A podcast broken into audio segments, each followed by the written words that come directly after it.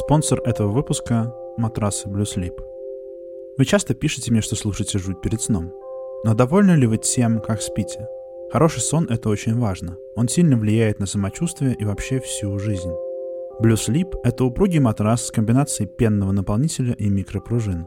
Он снимает нагрузку и обеспечивает естественное положение для всего тела, а значит на нем вам будет комфортнее спать. Посмотреть всю линейку матрасов Blue Sleep и сделать заказ можно на их сайте – и кроме матрасов там есть подушки, одеяло, белье и другие товары для сна. Подушки, кстати, не менее замечательные, чем матрасы, и отлично подходят для подарка. Есть разные формы и плотности подушек, так что можно подобрать самую комфортную. Тем более, что теперь все товары можно бесплатно протестировать в новом шоуруме Blue Sleep в Москве, рядом с метро Арбатская, по адресу Малокисловский переулок, дом 9, строение 1. Если вы делаете заказ на сайте, используйте промокод ЖУДь. Пишите латиницей Z, H, U, T и получите скидку 7%.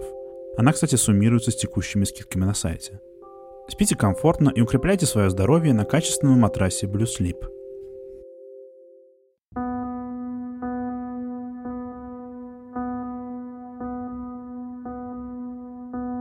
В ноябре 2002 года сторож Владимир Журавский, как обычно, обходил территорию вокруг Несвижского замка. Этот замок стоит в белорусском городе Несвиже уже больше четырех столетий – в XVI веке его построила богатая семья Радзивиллов.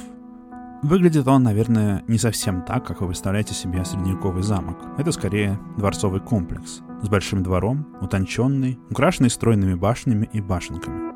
Но как бастион, как оборонительные сооружения он тоже прекрасно работал.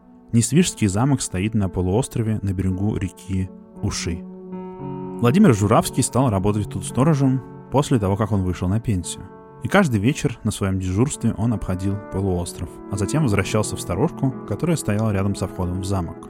Вот и в этот раз, примерно в полночь, он зашел внутрь. Снаружи все-таки было холодно, ноябрьская ночь. Закурил и встал перед большим окном. За окном что-то мелькнуло. Владимир вдруг увидел призрачный силуэт. На улице колыхалось что-то, напоминающее черную ткань. Сам он потом описывал увиденное как гофрированную юбку – Видение продолжалось недолго и затем исчезло.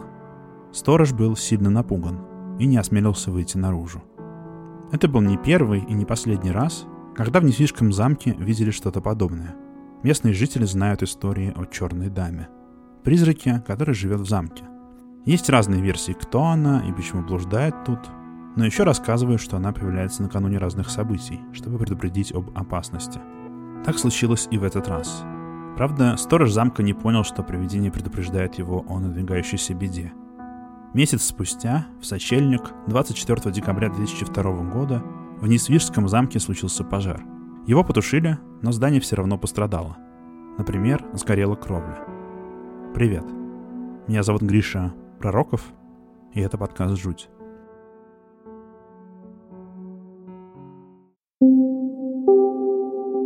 Сложно представить себе замок, сохранившийся сегодня, вокруг которого нет истории о призраках. Сам образ замка, огромного строения с башнями, с каменными стенами, с рвом, стоящего где-нибудь на скале или на острове, очень романтичный. Замки всегда напоминают о прошлом и о людях, которые в них жили. И чаще всего среди этих людей находятся трагические истории и трудные судьбы. Замки — это как будто эхо ушедшего времени, доносящееся до наших времен. И, конечно, кажется, что с этим эхом должны прорываться тайны, загадки, старые проклятия и видения. При этом идея, что в замках живут привидения, настолько прижилась в нашей культуре, что если вокруг какого-нибудь замка нет таких легенд, их обязательно придумывают, чтобы развлечь туристов. История призрака черной дамы из Несвижского замка непростая. Несвиж — это город на территории современной Беларуси, находящийся на юго-западе от Минска, где-то два часа езды. Считается, что город возник в 15 веке и довольно быстро перешел под контроль богатого рода Радзивиллов, дворян Великого княжества Литовского. Чуть позже княжество объединилось с Польским королевством, и они стали единым государством, Речью Посполитой, и Несвиж был его частью. В 18 веке город отошел в состав Российской империи, потом недолго, в начале 20 века, был частью польского государства, затем входил в состав СССР и, наконец, в 1991 году остался в независимой Беларуси. Замок – главная достопримечательность города. Сначала тут стоял деревянный замок, а позже, в 1583 году, был заложен современный, каменный. В то время в Европе многие богатые семьи строили себе каменные фортификации. И, вероятно, несвижский князь Николай Радзивилл, пожив в Италии, решил, что его род тоже достоин собственного бастиона. К тому же Несвиж был важным стратегическим городом, и замок в результате играл важную роль в нескольких войнах и конфликтах.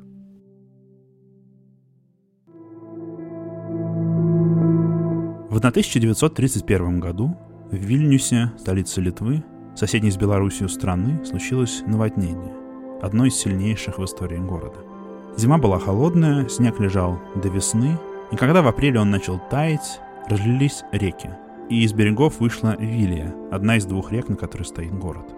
Вода поднялась выше, чем на 8 метров от нулевой отметки, и затопила многие улицы и дома. В том числе затопила кафедральный собор святого Станислава, главный храм города – Через какое-то время его пришлось ремонтировать. И у трагического происшествия, у потопа, оказался и положительный эффект. В крепте собора во время ремонта были обнаружены важные останки, в том числе женщины по имени Барбара Радзивилл, жены одного из польских королей. После ее смерти, дело было летом, ее тело перевозили из Кракова в Вильнюс. Тогда город назывался Вильна. Чтобы оно лучше сохранилось, его натерли смесью пепла и негашенной извести – это сохранило кости до наших дней. Барбара была похоронена с королевскими почестями и драгоценностями. На ней была серебряная корона, золотое ожерелье, драгоценные кольца. Вместе с ней лежали серебряный скипетр и золотая держава. Позже, правда, пришла Вторая мировая война, и драгоценности пропали. Скелет очистили и отмыли, склеили и сохранили. И подробно изучили. А полвека спустя с его помощью даже восстановили предположительную внешность Барбары – Мысль столкнуться со скелетом внутри старой темной крипты собора может кому-то показаться жуткой. Но на самом деле с именем Барбары Радзивилл связаны более пугающие истории, чем просто встреча со скелетом. Видите ли, некоторые люди считают, что черная дама, которая является посетителем Несвижского замка, это и есть она.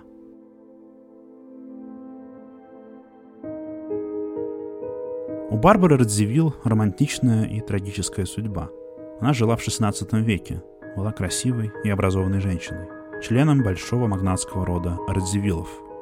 После того, как первый муж Барбары умер, у нее начался роман с будущим, на тот момент, польским королем Сигизмундом II Августом. Причем тот был женат на Елизавете Габсбург. Они начали встречаться с Барбарой или незадолго до ее смерти, или после. Романы членов королевских семей — это никогда не просто. Это всегда политика, потому что браки долгое время использовались как политический инструмент для укрепления связей между государствами, для поднятия престижа тех или иных семей и так далее. Тикизмунду, Августу и Барбаре приходилось встречаться тайно, но начали распространяться слухи о романтических встречах, о пирах и об охотах, которые они устраивали. Часть польских дворян была против их отношений. Они не хотели, чтобы семья Радзивиллов получила большую власть. И мать Сигизмунда особенно недолюбливала Барбару. Тем не менее, в 1547 году они тайно поженились, а в 1548 году отец Сигизмунда умер, и тот стал полноправным королем. Он стал добиваться официального признания своей супруги.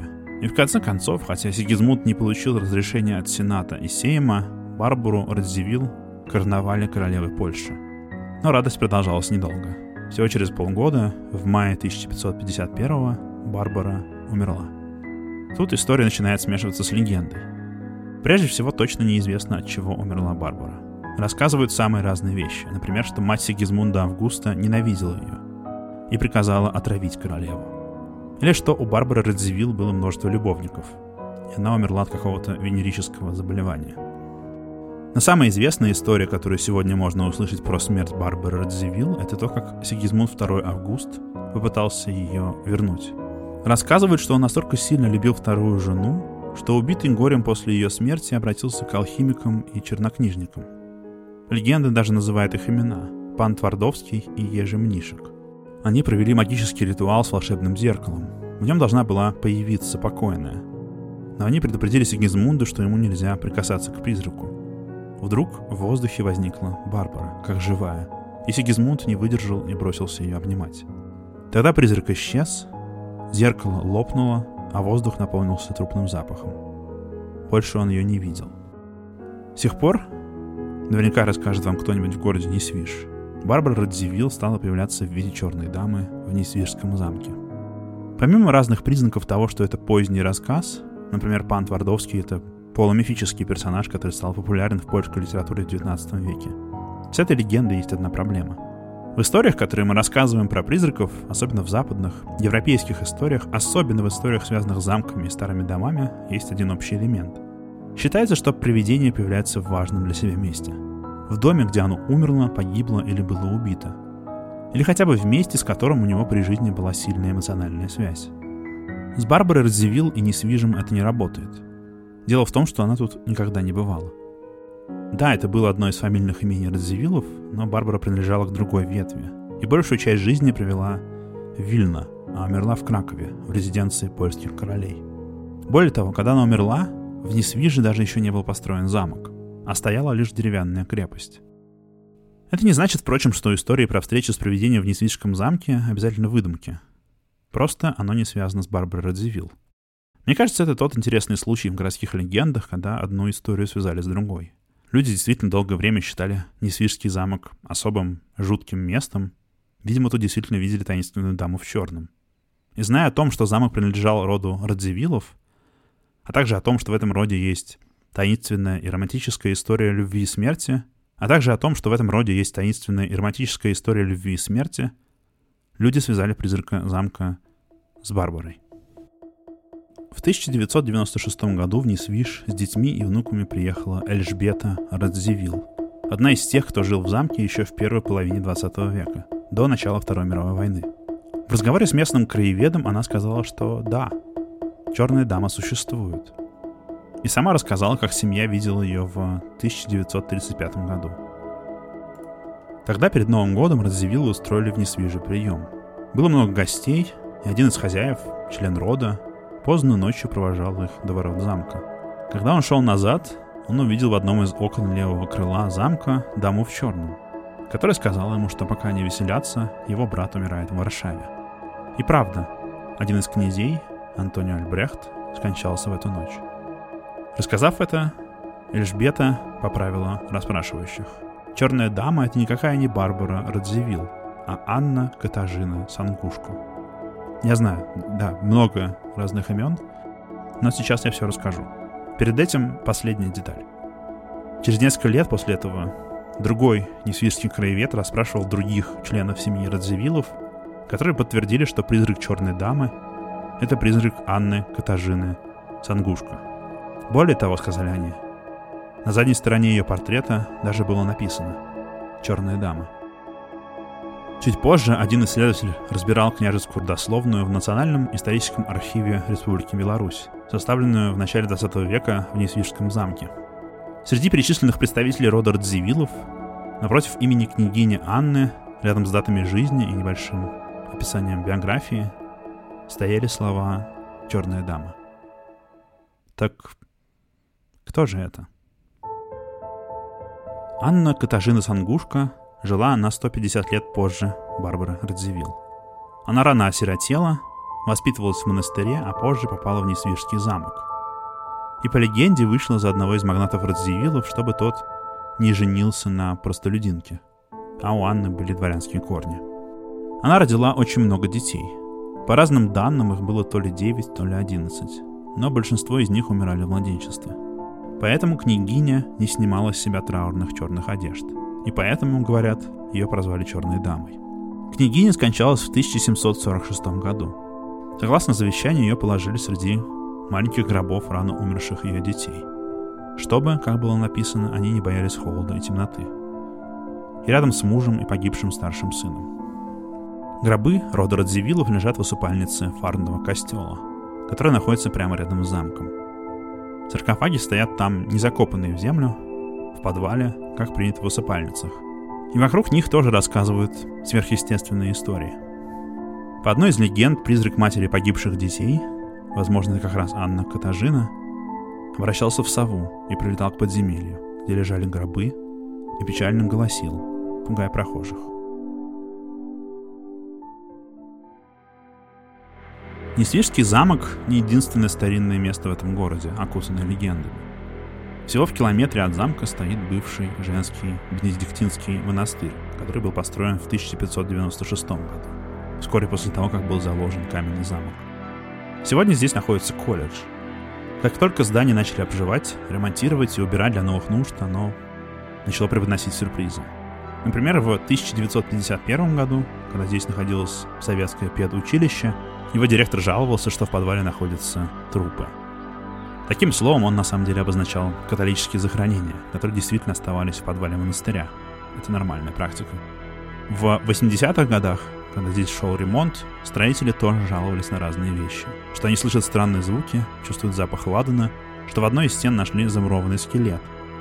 А еще из-под краски и штукатурки упорно проступают разные религиозные символы. Кресты, фрески и так далее. Наконец, свои истории есть и у современных учащихся колледжа. На территории бывшего монастыря они учатся, живут и проводят свободное время. Здесь есть общежитие, где они спят, есть учебные помещения, актовый зал и так далее. Больше всего рассказывают про актовый зал. Раньше здесь располагалась алтарная часть монастырского храма. Здесь, по рассказам, двигаются на стенах картины, стучит сама по себе мебель, а еще иногда слышны музыка или детский плач. Учащиеся могут, например, встать посреди ночи, чтобы выйти в туалет или попить воды и услышать что-то напоминающее церковные песнопения. В городе про монастырь, впрочем, в первую очередь знает как место обитания призрака, который называют черной монашкой. И действительно, учащиеся наблюдают что-то, что можно назвать призраком. Например, бывает рассказывают, что кто-то сидит возле них на кровати и как будто бы дышит. Одна девочка проснулась от того, будто ее кто-то гладит по лицу, и увидела, как будто перед ней находится какой-то силуэт. На кровати даже осталась вмятина. Но при этом те, кто находится в колледже, говорят не о черной монашке, а скорее о некой белой дымке, тумане или бесформенном силуэте, который летит по воздуху. Например, однажды три сотрудницы колледжа, среди них уборщица и сторож, находились на вахте. Уборщица подвинула старый шкаф, стоящий у входной двери, чтобы выгрести мусор. Две другие женщины сидели на диване и разговаривали. Внезапно из-за шкафа вылетело белое бесформенное облако, которое парило над полом, переместилось в сторону открытой двери и исчезла за ней. И таких историй много. Но однажды, было это то ли в 2018, то ли в 2019 году, призрак все-таки принял форму, которую его нарекли в городе. Сторож Лилия Михайловна Закружная сидела на диване, и вдруг перед ней появился образ. Призрачная фигура. По ее словам, она была в серой одежде, напоминающей монашескую. Но лица ей разглядеть не удалось, и призрак пропал.